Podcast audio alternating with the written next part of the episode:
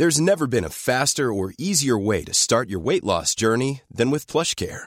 PlushCare accepts most insurance plans and gives you online access to board-certified physicians who can prescribe FDA-approved weight loss medications like Wigovi and Zepbound for those who qualify. Take charge of your health and speak with a board-certified physician about a weight loss plan that's right for you.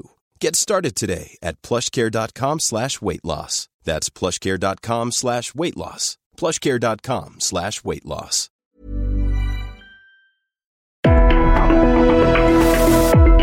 Hablando fuerte, una visión actual del mundo laboral.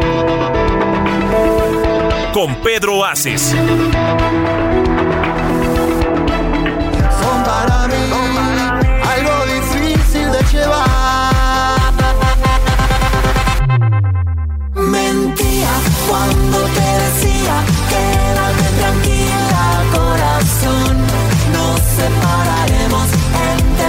buenos. Vuelvo con mi vida, soy ahora. Tengo que saber con quién estás. Amigas, amigos, ¿cómo están? Qué gusto me da saludarlos. Hoy lunes por la noche aquí en Hablando Fuerte. Yo soy Pedro Aces y les doy a todos ustedes la más cordial de las bienvenidas. Les agradezco como todos los lunes nos hagan el favor de sintonizarnos a través de las muchas estaciones que la cuenta de la cadena radiofónica más fuerte de México, el Heraldo Radio, tiene en toda la República y más allá de nuestras fronteras ahora por este medio tan importante que todos conocemos como el Internet. Que dicho sea de paso, en este mes de junio ya comienza el cumpleaños número 4, el cuarto aniversario del Heraldo Radio. Y si usted nos lo permite, nosotros también, en Hablando Fuerte, dentro de poco cumpliremos cuatro años al aire en el mes de septiembre, pues fuimos uno de los primeros programas que se integró a la enorme frecuencia del Heraldo Radio. Y no podemos continuar este programa sin hacer una mención especial, pero triste, por el sensible fallecimiento muy lamentable de uno de los más grandes periodistas de nuestro país, un señor del micrófono, mi gran amigo de muchos años, más de 35 años de amistad, Ricardo Rocha. El día de ayer se informó de su partida, la cual movió a todos los medios de comunicación, pues se trata de una de las voces y plumas más afinadas que durante décadas estuvieron presentes en la opinión pública mexicana. Mi más sentido pésame a su entrañable familia. Querido Ricardo, dejas un vacío entre quienes teníamos el honor de conocerte y por supuesto entre toda la comunidad periodística que tanto te esforzaste por ayudar y poner en alto un creador de cuadros periodísticos. Esta emisión de Hablando Fuerte te la dedicamos hoy con todo el cariño y el respeto y en mi mente y en mi corazón están y estarán por siempre tantos gratos recuerdos y tantas convivencias, tantas bohemias, tantas largas pláticas y todo lo que fue una amistad de más de 35 años. Fallece el cuerpo de Ricardo Rocha, pero la esencia del amigo, del periodista, del ilustre mexicano, siempre estará con nosotros. Agradezco a Ángel Arellano en producción, a Ulises Villalpando en operación, Gustavo Martínez en ingeniería y a Dionel en la transmisión de redes sociales. Muy buenas noches, Luis Carlos. Muy buenas noches, senador. Qué gusto saludarlo. Saludar, por supuesto, a toda la gente que nos hace el favor de acompañarnos lunes a lunes aquí en Hablando Fuerte con Pedro Aces. Los invitamos a que participen, a que nos manden sus dudas, sus comentarios, sus preguntas para enriquecer el debate. Senador, la línea telefónica es el 55 56 15 11 74 y las redes sociales Pedro Aces Oficial, Twitter, Facebook e Instagram. Fin de semana de, elecciones, fin de semana de mucho movimiento político que ya usted nos va a estar comentando, senador. Bueno, pues ya lo escuchó usted, 55 56 15 11 74. Carlos Saavedra, ¿dónde andas? Sé que te encuentras ya en Ginebra, Suiza, en el marco del inicio de la 111 Conferencia Internacional del Trabajo de la Organización Internacional del Trabajo, la OIT. Carlos, coméntame cómo empezaron hoy los trabajos. Senador, muchas gracias. Así es, nos encontramos en vivo desde Ginebra, Suiza. Acá son las 5 de la mañana, alrededor de las 5 de la mañana. Eh, son ocho horas más que en la Ciudad de México. Y sí, eh, llegamos el día de ayer y el día de hoy eh, ya participamos eh, en representación en avanzada de, de, de, CATEM, participamos en la inauguración de la Conferencia Internacional del Trabajo de la OIT. Ha sido una inauguración muy especial porque eh, se da después de la pandemia y de todas las restricciones que hubo a partir de ella. Eh, todavía el año anterior había muchas restricciones aquí en Ginebra, eh, aquí en, en la OIT, y pues este año ya no hubo ninguna. ¿No? Eh, decirle a nuestro auditorio que la OIT eh, se encuentra en un espacio donde también están otras organizaciones internacionales eh, de la ONU, como la Organización Mundial de la Salud se encuentra aquí en Ginebra, la Organización Mundial de Comercio y una sede muy especial de la ONU, que es el Palacio de las Naciones Unidas, aquí donde se dio la inauguración. Una inauguración que recordó muchos de lo, mucho de los retos que se superaron en la pandemia y ya abre un nuevo panorama, eh, un nuevo futuro laboral con, con nuevos, nuevos temas.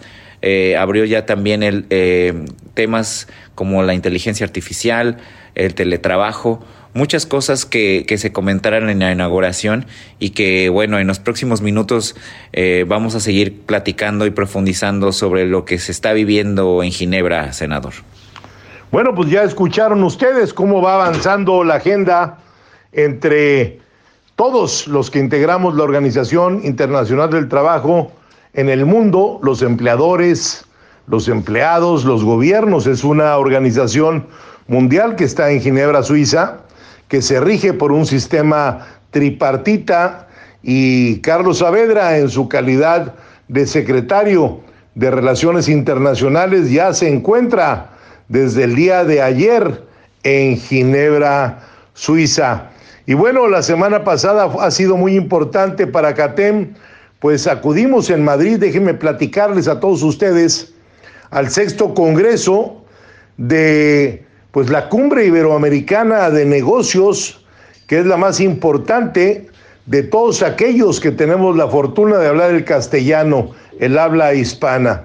Este, este organismo es de gran importancia, pues fomenta la unión y cooperación entre los países que están a un océano de distancia y que comparten profundos lazos históricos, sociales y culturales, con la intención de dialogar siempre sobre las mejores prácticas para la inversión en el trabajo.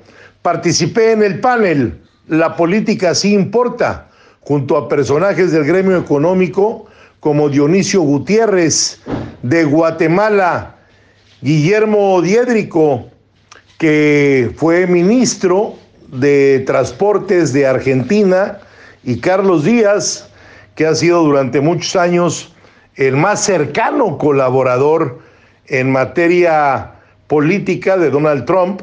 Estuvimos contando cómo se encuentra, el ambiente laboral en México, su profunda transformación y lo que estamos emprendiendo desde CATEM para fomentar una buena relación entre empresarios, trabajadores de los tres países que nos interesa mucho el TEMEC, ahora con Canadá y Estados Unidos. Hicimos una atenta invitación y un llamado para que crean en México, para que vengan a invertir y sigan cruzando el Atlántico, porque México los va a recibir siempre con los brazos abiertos. Nos hizo favor de acompañarnos también el alcalde de Madrid, eh, José Luis Martínez Almeida, que está pues recién estrenado nuevamente ya que el PP ganó en Madrid las elecciones, tanto él como Isabel Ayuso, a la presidencia de la Comunidad de Madrid. Y desde aquí quiero agradecer, sirvan estos micrófonos hasta España y darle las gracias a Nuria Vilanova por esta flamante invitación. Fue un gusto compartir a grandes voces que todos los días impulsan acciones en beneficios de todos los sectores de nuestras economías. CATEM ha estado presente en esta cumbre iberoamericana. Y bueno, pues, ¿qué les quiero platicar, queridos amigos, que hoy estamos transmitiendo, pues, desde aquí, desde Berlín, la capital de Alemania, ¿no? Y estoy muy contento porque el día de mañana me va a dar mucha emoción presentar en esta, en esta, la capital del granero de Europa, nuestro libro, La breve crónica del sindicalismo en México, y lo haremos rodeado de muchos jóvenes, pues estaremos en la Universidad de la Gobernanza en Berlín. Muchas gracias de antemano a los estudiantes por abrirnos este espacio de reflexión y de diálogo. Seguro estoy que será muy productivo hablar sobre el sindicalismo desde la óptica de los jóvenes que hoy viven un mundo laboral en constante evolución y profundamente competitivo. Muchas gracias también a mi querido amigo, a mi compadre Francisco Quiroga, embajador de México en Alemania, que tendré el gusto de que el día de mañana nos acompañe a esta gran presentación en esta prestigiada casa de estudios. Y bueno, como yo les decía ah, en el programa pasado, hasta ahorita lo hemos presentado el libro ya en nueve estados de la República Mexicana y lo vamos a seguir haciendo hasta llegar a los 32. Ya estuvimos en Los Ángeles, California, en Madrid y pues la breve crónica del sindicalismo en México continúa su marcha y estamos muy agradecidos con todos quienes nos, han recibido para abordar los grandes temas sobre las conquistas laborales a lo largo de 400 años. Los invitamos a estar muy pendientes, querido auditorio, desde las redes sociales. Y bueno, pasando a otras cosas en los temas electorales, Delfina Gómez se proclama como gobernadora del Estado de México. Las elecciones en el Estado de México, el día de ayer, domingo, pues, ¿qué les puedo decir? Casi 11, 11 puntos la diferencia, lo que se vivió ayer en el Estado de México y en Coahuila, pues fue, fue mayor. En el Estado de México hubo una participación ciudadana del 46%, donde Delfina aventaja con el 53% de los votos, mientras que Alejandra del Moral obtuvo el 43% de los sufragios. Con ello se pone fin a 94 años del PRI en el Estado de México, casi 100 años de gobernar el PRI en el Estado de México, a la cabeza siempre el grupo Atlacomulco, desde estos micrófonos le deseo mucho éxito a Delfina Gómez, compañera senadora, en beneficio de todas las familias mexiquenses. Y por otro lado, en Coahuila, el candidato de la alianza PRAM, PRI, PRD, ganó la elección con un 57% de los votos. En segunda posición, mi querido amigo y hermano Armando Guadiana de Morena, que no, no le alcanzó lamentablemente, ¿eh? pero bueno, no llegó esa alternancia política que tanto se esperaba. Decíamos que en Coahuila le vaya bien a todas las familias coahuilenses. Y pues fue un día muy intenso.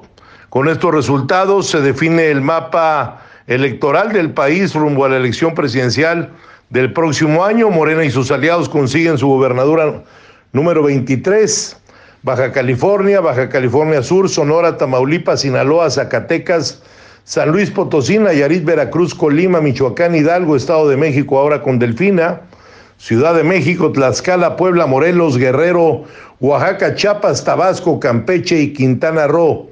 El PRI, el PRI que comanda Alejandro Moreno, pues se queda con dos posiciones, que son Coahuila y Durango. El PAN tiene cinco gobernaturas, Chihuahua, Aguascalientes, Guanajuato, Querétaro y Yucatán. Movimiento Ciudadano, Jalisco y Nuevo León. Y eh, el verde, bueno, pues verde tiene San Luis Potosí, pero tiene una alianza con Morena.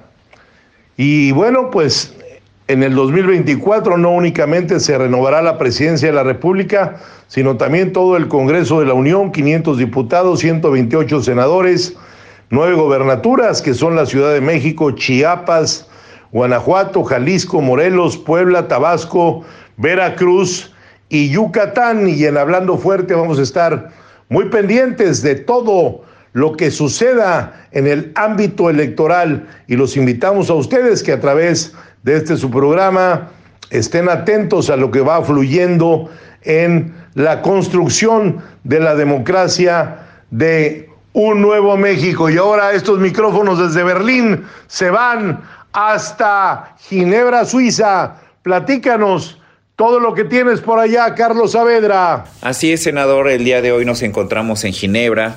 Se inauguró la Conferencia Internacional del Trabajo de la OIT. Y bueno, eh, eh, fue algo, como les decía hace unos minutos, muy emotivo. Y tuvimos la oportunidad ya de participar en una de las comisiones, compartirle a nuestro auditorio que esta conferencia internacional se compone por delegaciones de más de 180 países, delegaciones tripartitas en donde participa gobierno, empleadores y trabajadores. Y estas, eh, estas delegaciones, estos eh, todos estos eh, compañeros que se encuentran aquí se dividen en reuniones y grupos de trabajo, en reuniones de en comisiones que aportan y generan documentos para que se aprueben eh, y se conviertan en, digamos, resoluciones de la conferencia. Entre otros temas, en la OIT hay una comisión de aplicación de normas, está la comisión que eh, ve la transición justa de los trabajadores, otra que es la recurrente sobre la protección de los trabajadores, otra sobre aprendizajes, otra sobre también los asuntos generales y de coyuntura. Cada comisión es integrada por trabajadores y empleadores. Eh, eh, cada uno de estos rubros se discute mm, eh, por apartado, hay unas discusiones previas de solo trabajadores, discusiones previas de solo empleadores sobre el mismo tema, por ejemplo, sobre la protección de los trabajadores, trabajadores y empresarios lo discuten y después al final del día se reúnen para lograr un consenso. Es por eso que así el día de hoy Eh, participamos en la comisión de la discusión recurrente sobre la protección de los trabajadores. y ahí eh, los puntos que se trataron fueron las propuestas que los países tuvieron para que los trabajadores eh, tuvieran mayores garantías y, protecciones en los, en los próximos años. fue una reunión que fue de a mediodía, entre la una de la tarde y las tres de la tarde. Y en nuestra participación hicimos mucho énfasis en estas nuevas tecnologías que eh, suponen un reto para los nuevos empleos, como lo hemos platicado en este programa, eh, las nuevas tecnologías, la inteligencia artificial y la digitalización, pues son un reto para los empleos y son un reto para la protección de los trabajadores en muchos de los casos. Eh, en nuestra participación hicimos énfasis en que la OIT debe de manifestarse a favor de que exista protección alrededor de eso. También eh, planteamos aquí en, Ginebra que debe eh, de existir un mecanismos de protección para la migración laboral. No solo la migración laboral, que es muy fuerte en nuestro país, entre México y Estados Unidos, sino también se da en muchos otros países y, te, y la, la OIT debe de plantear mecanismos y programas y políticas a los gobiernos para que tenga, haya una protección eh, a, los migrantes eh, en, materia laboral. Esa fue en, mayor medida nuestra participación. Al final, eh, al final del día, eh, esta comisión de trabajadores se reunió con la comisión de empleadores y se llegó a un consenso. Así son los trabajos aquí en Ginebra, así se dan los acuerdos aquí en Ginebra. Son acuerdos que para la próxima semana se tienen que someter a votación del pleno completo. Recordarle a nuestro auditorio que esta conferencia internacional se desarrolla del a partir del 5 de junio hasta el 15 de junio aquí en Ginebra. Y vamos a estar eh, compartiéndoles por medio de las redes sociales de Pedro Haces Oficial, por medio de las redes sociales de CATEM, vamos a estarles reportando todos los días, todo eh, en minuto a minuto de lo que está sucediendo desde aquí, desde Ginebra y por supuesto eh, de lo que está pasando también en Berlín, ya que el día de mañana se presenta el libro del senador Luis Carlos. Sin duda se vienen días intensos, Carlos, eh, allá en, Suiza, en Berlín y por supuesto vamos a estar muy muy pendientes acá desde México de todo lo que nos vayan reportando como también Carlos pues se viene días decisivos para la aeronáutica en nuestro país, porque México eh, pues completó ya eh, todos los trámites para que pueda recuperar la categoría 1 en seguridad aérea. Es, será Estados Unidos quien tendrá esta última palabra. Hay que recordar que en mayo pasado se cumplieron dos años de que México sufrió la baja a la categoría 2, lo que le ha impedido eh, pues abrir nuevas rutas aéreas, lo que le ha, le ha impedido eh, crecer aeronáuticamente cuando tenemos un aeropuerto nuevo. Es por eso que el gobierno del presidente López Obrador ha puesto un énfasis importante a través de la Secretaría de Infraestructura, Comunicaciones y Transportes para que eh, se dé esta auditoría que terminó el día viernes para la evaluación de seguridad en aviación internacional con la presencia de siete inspectores de la Administración Federal de Aviación de los Estados Unidos. Carlos, ojalá, ojalá eh, vengan muy buenas noticias próximamente en este tema, porque sin duda esto ayudaría a que se puedan abrir más, más rutas, para que haya más empleos, para que pueda haber mayor incertidumbre de inversión y pues sin duda eso sería una excelente noticia no únicamente para el terreno de la, de la aeronáutica, sino también para otros sectores eh, que circulan a través de ella. Pues vamos a seguir eh, muy atentos con lo que está sucediendo con esto, con este tema, porque es muy importante para la inversión, para la competitividad de nuestro país, es fundamental. Y bueno, eh, es algo que ya, que ya también se espera por, por el nuevo aeropuerto que, que tendrá que literal despegar en los próximos años y esta, esta resolución aeronáutica es fundamental. Y bueno, eh, estamos a punto de mandar un corte, no sin antes recordarles que vamos a seguir platicando sobre los datos que eh, justifican y que nos hacen entender qué es lo que pasó en el Estado de México el día de ayer y en Coahuila. ¿Cómo, cómo entender esto?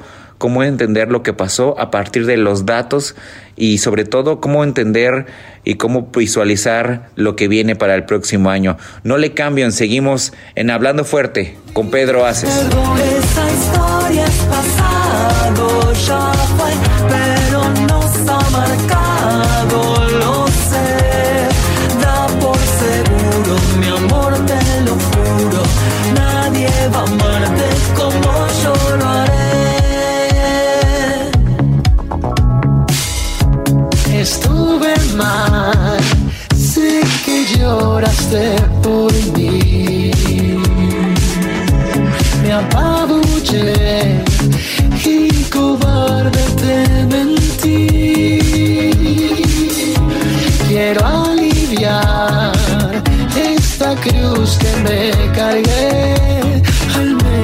No pienses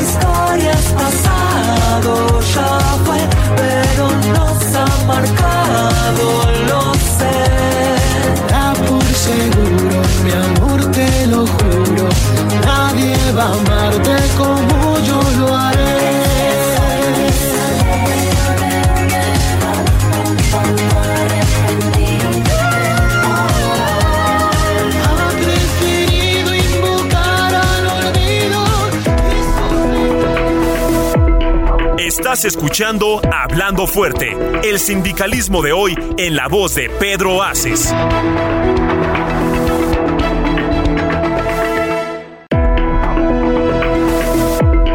Esto es Hablando Fuerte con Pedro Aces. Continuamos.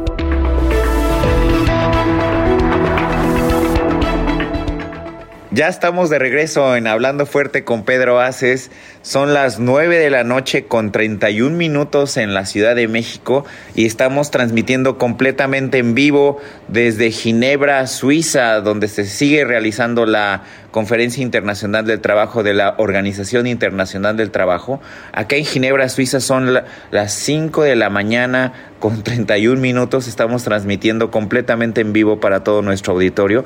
Y bueno, vamos a seguir platicando de lo que es el gran tema en, en México, que son las elecciones del día de ayer eh, en el Estado de México y en el Estado de Coahuila de Coahuila, perdón, el Estado de México, que bueno, es eh, uno de los estados más importantes del país, no solamente por su población, sino porque además es parte, eh, una buena parte del estado conforma eh, la zona metropolitana del, del Valle de México. y bueno, es, es también muy importante por todo el impacto que esto está generando, no solo porque por primera vez en la historia el Partido Revolucionario Institucional deja de gobernar la entidad, sino porque ahora la gobierna una mujer.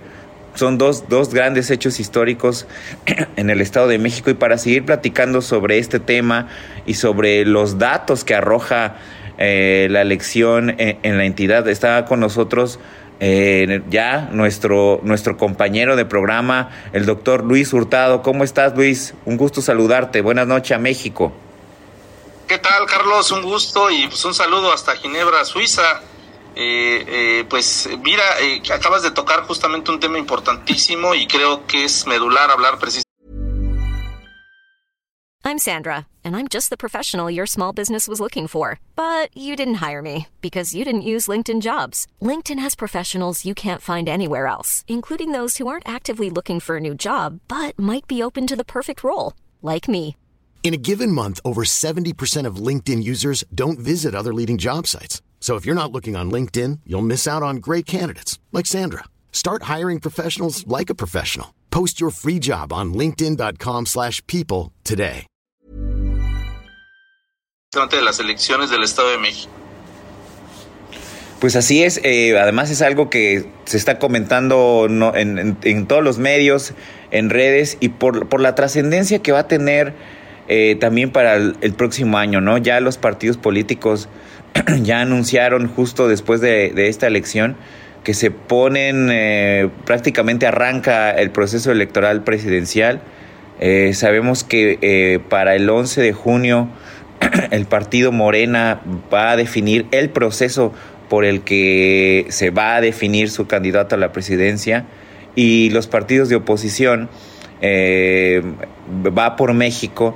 Ya anunciaron también que para a más tardar el 26 de junio ellos van a definir el método por el cual se va a elegir su candidato a la presidencia. Y lo que también, también ya se definió en estos días es que el partido Movimiento Ciudadano hasta el momento Dante Delgado ha anunciado que no va con la alianza, va solo en el 2024. Entonces todo esto se junta al mismo tiempo a partir de este proceso electoral que bueno, eh, como le reiterábamos, por primera vez gobierna una mujer en el gobernará una mujer en el Estado de México, el cual había sido gobernado por el PRI desde el año 1929. Desde el año 1929 el PRI gobernaba el Estado de México y ahora cambiará de manos. Es una entidad que de acuerdo con eh, la última cifra del INEGI, el, tiene 16 millones 992 mil eh, personas, casi 17 millones de personas, de los cuales 48% son hombres y 51% son mujeres. Tiene 125 municipios.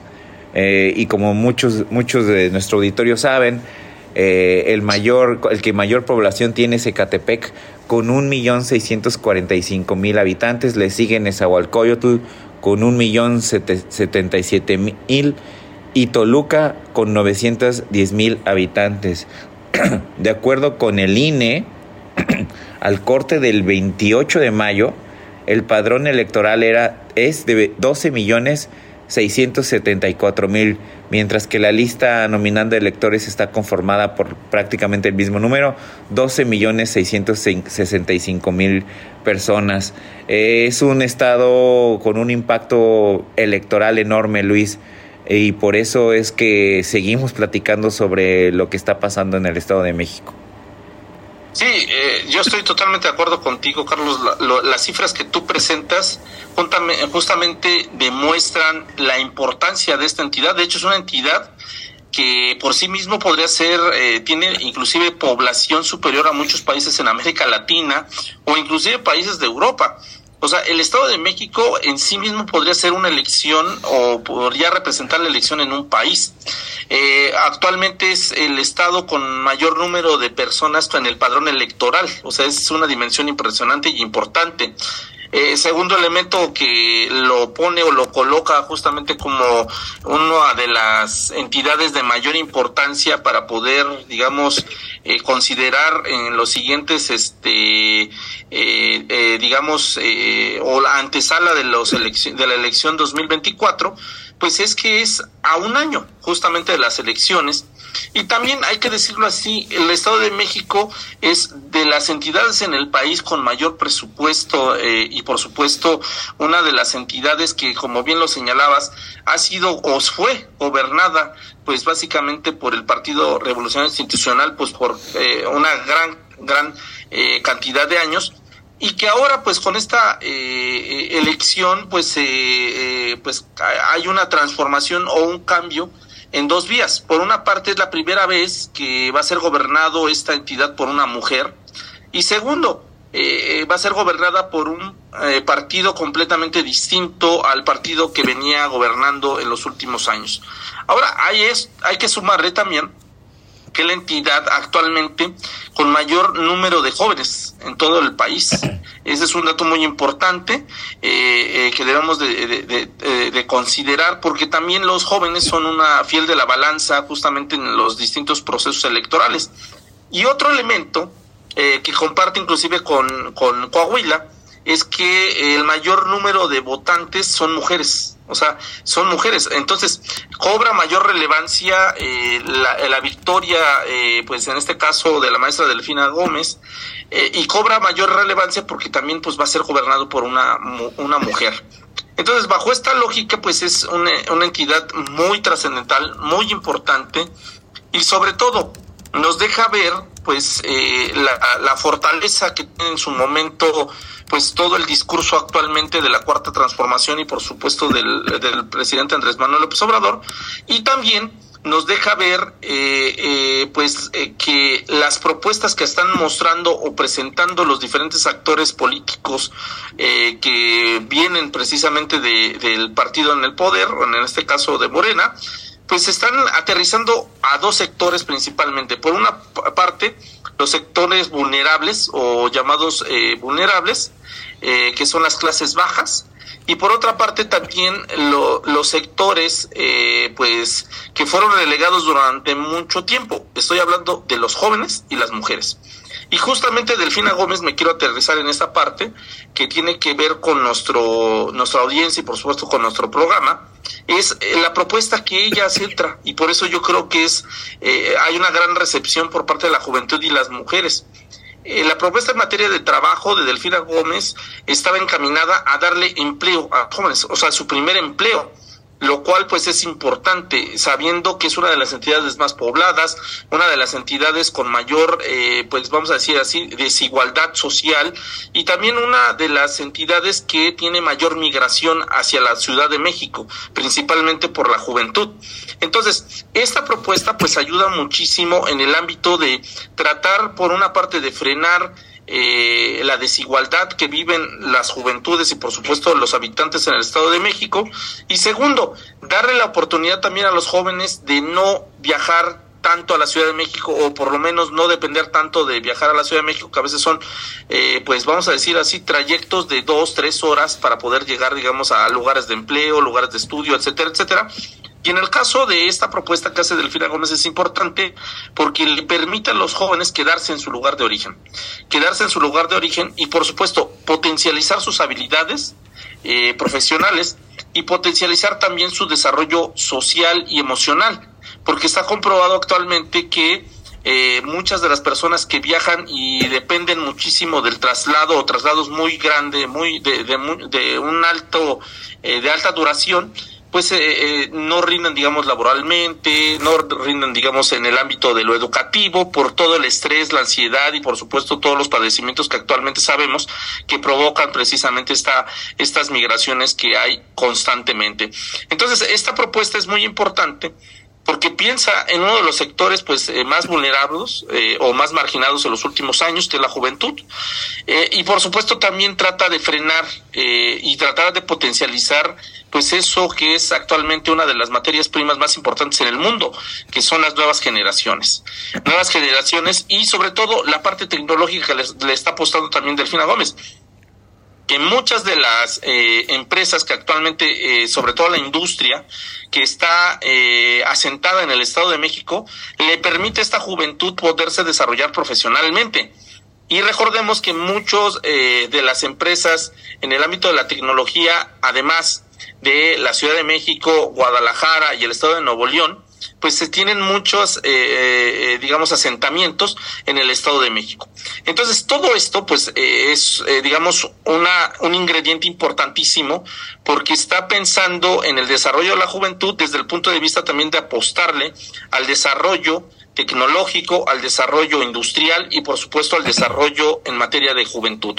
En ese sentido, es importante las elecciones en el Estado de México desde este punto de vista y también por, por otra parte debemos de considerar su importancia eh, derivado también de lo correspondiente a la importancia electoral el número de votos que se, eh, se busca justamente obtener este, en esta entidad y por supuesto la antesala a la elección presidencial 2024. Eh, es muy interesante lo que estás comentando porque estoy revisando en este momento los votos que, por ejemplo, se emitieron desde el extranjero. Y la verdad es que eh, no fueron tantos, fueron apenas 800 votos en el extranjero, cuando en el caso del padrón eh, electoral del Estado de México en el extranjero es de alrededor de 3.500 eh, votantes potenciales. Es decir, 3.500 mexiquenses podían votar desde el extranjero y hubo alrededor de 800 votos, ¿no? También eso nos habla de lo, de lo complicado, por un lado, que puede ser el voto en el extranjero, o al mismo tiempo de que también no, no, hay, tan, no hay una participación importante de los mexicanos que residen en el exterior. Esto, esto me está llamando la atención porque... Carlos, también hay que considerar eh, que en realidad el nivel de votación en, en estas elecciones del Estado de México bajó con respecto al proceso electoral de 2017. Según cifras del, del Instituto Electoral eh, Mexiquense, en la, elección pasada estuvo por ahí la participación en un 53, 54% y en esta ocasión estuvo por ahí del 45, 46. Esto la verdad llama mucho la atención dado el nivel de importancia que ambos que ambas coaliciones le pusieron a la, a la elección en el Estado de México y mira por supuesto al, al 2024 y la verdad es que surge ahí la duda de qué fue lo que pasó o por qué no se movilizaron tantos votos como en la, elección pasada. Creo que yo ahí este, pondría un, un, énfasis porque sin duda pensamos siempre que la, la, elección del Estado de México es la gran antesala para la elección presidencial y debemos de, estar ahí muy atentos a cómo es que se están movilizando las bases, qué es lo que está haciendo que la gente eh, vaya a votar o no para referirlo al proceso tan importante que tenemos el próximo. Sí, al final eh, Delfina Gómez con el 99.95% computado gana con 3.268.000 votos, que es el 52.6%, eh, 8 puntos porcentuales por encima de Alejandra en el Moral, que ella obtuvo 2.752.000 votos, es decir, el 44.34% de la votación. Eh, esto, esto, pues sí, como, como bien lo mencionas, Luis Carlos, pues eh, representa un, margen no tan grande como, como el que se dio con la votación anterior, eh, pero aún así también demuestra lo fuerte que al final termina el, el, partido Morena, porque en muchas, en muchas mediciones se veía que estaba con una ventaja del fin, al final tenía una ventaja de cinco puntos, al final termina con una ventaja de ocho puntos, sí, sí termina con una ventaja lo suficientemente grande como para que el segundo lugar inmediatamente dijera eh, aceptara su derrota, ¿no? Lo cual también pasó en el estado de Coahuila. Además, Carlos, es importante, ay, perdón, eh, decir que Alfredo del Mazo ganó con dos millones cuarenta mil votos y en esta ocasión Delfina lo hace eh, con más de 3 millones, como tú mencionabas. Eso, por supuesto, da otro nivel de, de, entendimiento de la, de la elección y de que va a entrar con un mayor margen de legitimidad, con una mayor base social y, que se, quizá ahí se esperará ver cómo quedó el Congreso eh, mexiquense, pues también mayor capacidad de acción política eh, para llevar a cabo su plan de gobierno, ¿no? Sí, algo, algo que me gustaría agregar a lo que ya comentaron es eh, la parte justamente de el número de votos. Ciertamente lo que dice Luis es, es importante de que a comparación de la elección 2017, eh, donde hubo, eh, digamos, una, mayor participación, arriba del 50%, y en esta donde no hubo tanta eh, participación, en el sentido de que tuvo menos del 50%, eh, se debe a un fenómeno que ha ocurrido desde el 2018 y esto se debe a la alternancia que se da en el poder tras la, la, victoria y la llegada de Andrés Manuel López Obrador. El número de votos donde ha disminuido precisamente la presencia y por supuesto el sufragio por parte de los mexicanos son de los partidos de oposición, de quienes estoy hablando principalmente, del PAN, el PRD y por supuesto el PRI. Son los partidos que menos han captado en los últimos ya casi cinco años eh, eh, el número de votos a comparación de Morena, que es el que ha crecido en votación. Ahora, también a esto hay que sumarle el crecimiento del padrón electoral. En el 2017 era un padrón electoral de aproximadamente 100 millones de mexicanos. Para este 2023 estamos hablando que son 121 millones de mexicanos. Y así en todas las entidades. Eh, por eso el nivel de votación ha aumentado, pero no ha aumentado el número de participantes. ¿Esto qué quiere decir? Delfina Gómez tuvo mayor número de votos que Alfredo del Mazo, pero tuvo menor participación con respecto a lo que ha crecido el padrón electoral. En ese sentido, pues bueno, vemos y decimos, bueno, no hubo tanta participación con respecto porque es más amplio el padrón. Estamos hablando de un padrón de casi eh, 12 millones de, de, mexiquenses a comparación de lo que tenía en el 2017, que eran aproximadamente 10 millones de, este, digamos, de votantes posibles en el Estado de México. Esto nos lleva a ver justamente esta parte. ¿Ha disminuido la participación? No. De hecho, ha aumentado en números reales. El número de votos es mayor y, por supuesto, es eh, más eh, proporcional, digamos, al número de votantes. Lo que está disminuyendo o en comparación es el número de habitantes. Al ser más amplio, pues lógicamente se ve una participación menor. Ahora, esto por una parte. Y por otra parte también se ha visto, se ha visto disminuido porque el efecto eh, López Obrador ha sido un efecto demoledor para la oposición. El efecto López Obrador tiene muy claro el objetivo y al público que se dirige, que son la, precisamente las clases bajas, eh, personas eh, pues en, eh, con eh, digamos que han sido estas partes marginadas etcétera etcétera a comparación digamos de el discurso o el público que ha perseguido la alianza clases medias y clases altas en ese sentido pues bueno eh, ¿Ha aumentado la votación? Sí, para Morena. ¿Ya se ha visto reducida la votación para la oposición? Sí. ¿Por qué? Porque la oposición sigue sin saber a quién comunicarse, sigue sin saber a quién hablarle. Yo lo dije ayer en un programa que me invitaron, eh, eh, el error que ha tenido la oposición es quererle hablar al público que actualmente domina Morena. ¿Cuál es este público? Las clases bajas. la oposición ha tratado de ganar este terreno y no ha podido, porque aparte no corresponde su discurso, su plan de gobierno, su plan de acción a lo que quiere, digamos, para lograr persuadirlo. ¿Se ha olvidado de las clases medias la oposición? Sí, se ha olvidado de las clases medias y ahí están los resultados. Sí, claro. Eh, al final también yo, yo mencionaría que las clases medias también eh, no terminan por, por conectar con, con, un, con una falta quizá de discurso de la oposición, ¿no?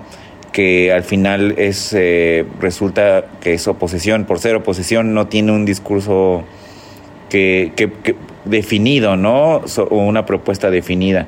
Eh, y también ante este resultado y rumbo al 2024, el mapa político de, de, México pues queda ya pintado, pintado de guinda, como ya lo mencionó hace un momento el senador. Eh, eh, prácticamente el país está pintado de guinda. Morena, a partir de, la victoria en el Estado de México, va a gobernar 21 estados de la República, 21 de 32. El Partido Acción Nacional va a gobernar 5. El PRI va a quedar con 2, con Coahuila y con Durango, eh, a sabiendas de que hay una elección próxima en Durango, Movimiento Ciudadano con dos gobernaturas, Encuentro Social con una y el Partido Verde con una. El, país se pinta de, guinda y al parecer eh, hay partidos eh, que, históricos que, están por desaparecer. Eh, por, lo, por lo que vemos, por ejemplo, el PRD, a pesar de que está, se encuentra dentro de la alianza en un segundo lugar, en lo particular, pues pende de un hilo en los dos estados, eh, en, Coahuila y en Estado de México, un partido que por momentos pues, estuvo a punto de llegar a la presidencia, ahora está a punto de perder su registro. Eh, y otro, otro, otro dato que, me gustaría que, que, comentáramos, compañeros, es la participación o el impacto que tuvo en los medios digitales esta campaña eh, Luis Hurtado, ¿cómo, cómo viste ahí eh, eh, la campaña que, tuvieron los candidatos en ambos estados, en, en, Estado de México y en Coahuila? ¿Cómo se desenvolvió? No se habló tanto de como sucede en otras elecciones, ¿no? De algunos trucos o algunas, por decirlo, estrategias que solo mandaban a redes sociales porque en, los medios eh, tradicionales no podían hacerlos. ¿Cómo, ¿Cómo viste la campaña en los medios digitales? Y dinos si hubo algo diferente a lo que ha pasado en los últimos años. Pues mira, eh, la verdad eh, no vimos una, eh, todos esperábamos una campaña eh, parteaguas o una campaña que dijéramos, bueno, esto va a ser la punta de flecha que posiblemente apliquen hacia otra, hacia la elección 2024. Como un laboratorio, ¿no? De, de, lo que pueden como un laboratorio, como bien lo señalas, Carlos. No lo vimos, o sea, vimos eh, la réplica de eh, estrategias, de acciones, de plan de trabajo, pues de, pues de elecciones que habíamos visto en el 2021 y en el 2022. Eh, realmente, eh, voy a decirlo así, vimos una pobreza en general en el ámbito de la estrategia y el desarrollo de campañas en esta elección, principalmente en el Estado de México, que esperábamos muchísimo más. una elección en la cual inclusive vimos que las candidatas en llegado momento su discurso fue muy eh, irrelevante en el sentido de que no marcaban ni una agenda eh, en, lo, en lo estatal ni inclusive en lo nacional. No tomaron eh, riesgos, ¿no? ¿no? No hubo, no hubo riesgos, ¿no? Obviamente de los que iban adelante no, no tenían por qué, pero curioso que los que iban, estaban alcanzando no tomaron riesgos. Sí, totalmente. Eh, y no hubo riesgos ni de las personas que iban arriba, que lógicamente no lo iban a tomar, ni tampoco de las personas que iban abajo. O sea, vimos unas campañas bastante planas e irrelevantes. Eh, y por darte un dato, o sea, a comparación de las elecciones 2017 en el Estado de México, por supuesto en Coahuila, las primeras planas, pues que marcaban, digamos, la agenda mediática en los diferentes eh, medios de comunicación, en el tema de los debates, pues, digamos, de los candidatos, eran una presencia en primeras planas contundente. De los dos ejercicios que ocurrieron en el Estado de México, solamente lograron el 25% de primeras planas a comparación, digamos, del 2017, donde fue más del 70% eh, de primeras planas que acapararon los distintos actores que participaron en esa elección 2017. Entonces eso, pues, marca, pues, toda una diferencia. Pues, eh Esperemos que esto marque, este, estos cambios históricos marquen también un cambio para, para esos estados. Se lo merecen eh, los mexiquenses, los coahuilenses. También esperamos que haya éxito en estos gobiernos y que, y que den resultados a la población. Nos vamos ya a despedir, se nos fue muy rápido este programa de Hablando Fuerte con Pedro Haces. Muchas gracias a Luis Hurtado, muchas gracias a, Luis Carlos. Eh, nos estaremos escuchando la próxima semana en esta misma frecuencia. Hasta la Hasta aquí, Hablando Fuerte, con Pedro Aces, actualidad de México y el mundo.